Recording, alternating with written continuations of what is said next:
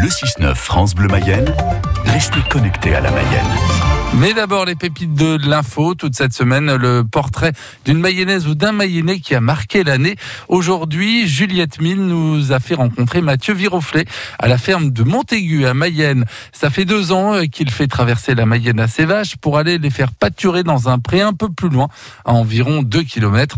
Cette transhumance crée une belle animation dans la ville. C'est une balade comme tout le monde le fait le dimanche sur le halage, sauf que moi j'emmène 50 vaches avec moi sur la balade. C'est avec fierté qu'il en parle. Mathieu Virfollet passe du temps à préparer ce trajet de 5 km. C'est vrai que la première fois j'étais assez surpris de l'engouement que ça a pris. Quoi. Je suis fier d'avoir rendu les gens heureux de, du passage de mes vaches. J'en suis très content. Cette année c'était seulement la deuxième fois qu'il faisait traverser la ville à ses vaches, mais c'est déjà devenu une tradition à Mayenne.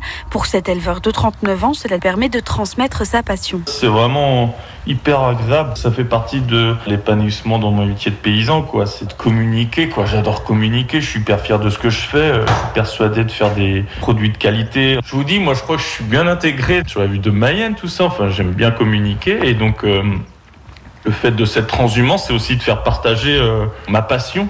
Allez, viens, viens, viens, viens, viens et l'agriculture, c'est toute sa vie, une passion héritée de ses grands-parents qui étaient éleveurs dans le sud de Mayenne. Moi, les mercredis, les vacances, les week-ends, c'était tout le temps là-bas. Une passion, les vaches, enfin ouais, c'est inexplicable quoi.